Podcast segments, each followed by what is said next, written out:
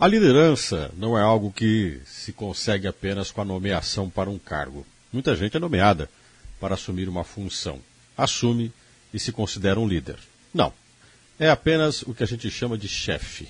Líder é outra coisa. A liderança implica em você não só gestar, administrar, direcionar aquilo que você está à frente, que lugar vai chegar ou pretende chegar, mas é fazer acontecer aquilo que é necessário para que os objetivos sejam alcançados, ou seja, estar junto.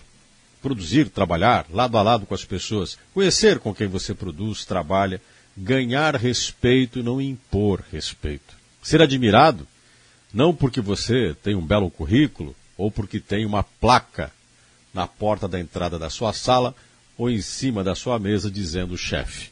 É quando as pessoas olham para você e confiam em quem você é e no que você faz. É quando você percebe que a admiração é por aquilo que você é capaz de reconhecer nas pessoas, contribuir para que elas cresçam e colaborar para o crescimento da empresa e das próprias pessoas que você lidera. O líder é muito diferente de um chefe.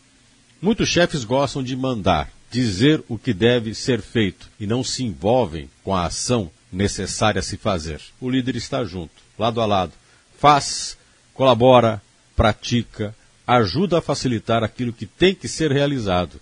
E o que é mais interessante, jamais, em nenhum momento, vai fazer com que isso seja um instrumento de imposição. No final, todos que estão com ele e admiram exatamente por isso, porque ele está junto apontando a direção que se deve seguir.